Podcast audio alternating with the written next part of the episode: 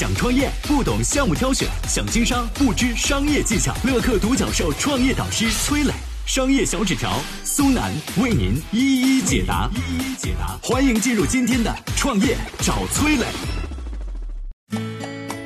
一款备受争议的名牌腰带背后有怎样的故事呢？除了钟南山儿子这个标签外，钟维德还有怎样的身份？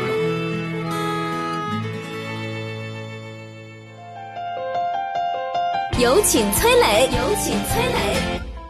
二零一二年啊，有一部关于钟南山院士的纪录片播出，片中记录了钟老平淡琐碎的生活日常，在狭窄的格子间里边看病接诊，全家住在老式公寓内，家里的装修十分简单，唯一显眼的是数不清的奖杯奖状，就连餐桌上的果盘都是用这奖杯来代替的。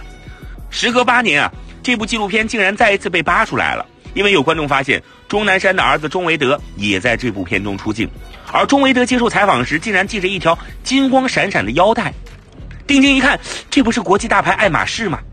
一时间啊，钟南山儿子用爱马仕的消息传得沸沸扬扬。有人吐槽说这皮带真是刺眼啊，有人讽刺本事不大显摆不小，还有人痛批啃老炫富奢侈无度。一言以蔽之，就是钟南山的儿子不能穷奢极侈。但是你以为这位钟维德身份只是钟南山的儿子吗？让我们来听听钟维德经过缩减后的名头吧。广州市第一人民医院教授、主任医师、博士生导师，国家级百千万人才，享受国务院特殊津贴，曾荣获中国泌尿外科最高荣誉吴阶平泌尿外科奖以及六项省市国家科技进步奖，获得科研奖励基金五百万元。而钟维德专业方向是治疗泌尿系统的恶性肿瘤和结石。不知道这个身份是否配得上带一条六千块钱的爱马仕皮带呢？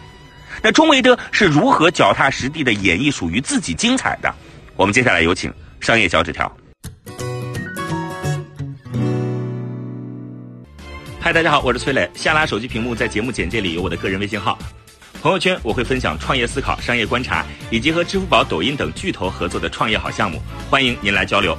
我们的创业平台乐客独角兽已经汇聚了三万多名各行各业的创业者，欢迎您来寻找资源。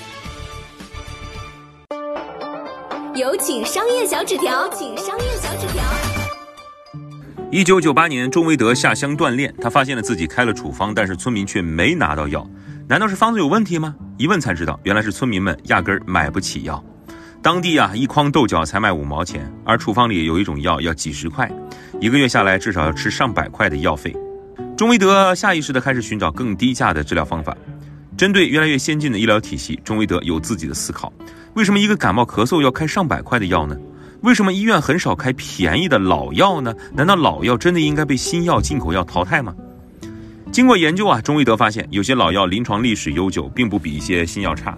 新药价格高，只是因为前期研发投入大，并不代表疗效更好。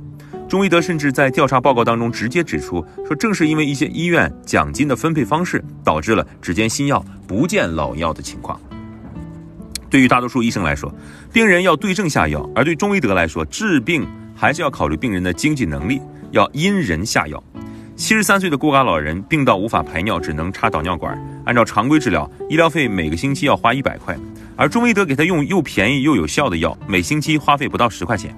对于前列腺重症患者来说，早诊断、早预防、早治疗可以省下一大笔费用。但是国外已经研制出的基因诊断芯片价格不菲，要两三千块钱才可以检测。钟维德开始与中山大学生命医学院开展前列腺癌基因诊断芯片的研制。芯片研制成功以后，把诊断价格由几千块降到了两三百块。这就是被父亲光芒笼罩，但是依然自我绽放的钟维德。这就是被指责佩戴爱马仕皮带的钟维德。想一想。你让他扛得起肩上重任，为什么又不许他配上这盛世荣华呢？我是崔磊，很多互联网公司啊都曾经邀请我去分享创业方面的课程，包括抖音、快手、百度、阿里、腾讯等等。我把主讲的内容呢整理成了一套音频课程，这套课程啊包含了创业怎么找合伙人、怎么找到投资人、怎么制定正确方向、怎么组建自己的团队等等。相信我，不管你是创业小白，还是有过创业经历的伙伴，这些内容对你来说都有帮助。下拉手机屏幕，在节目简介里边有我的个人微信号，添加微信，这套课程今天免费送给你，快去领取吧。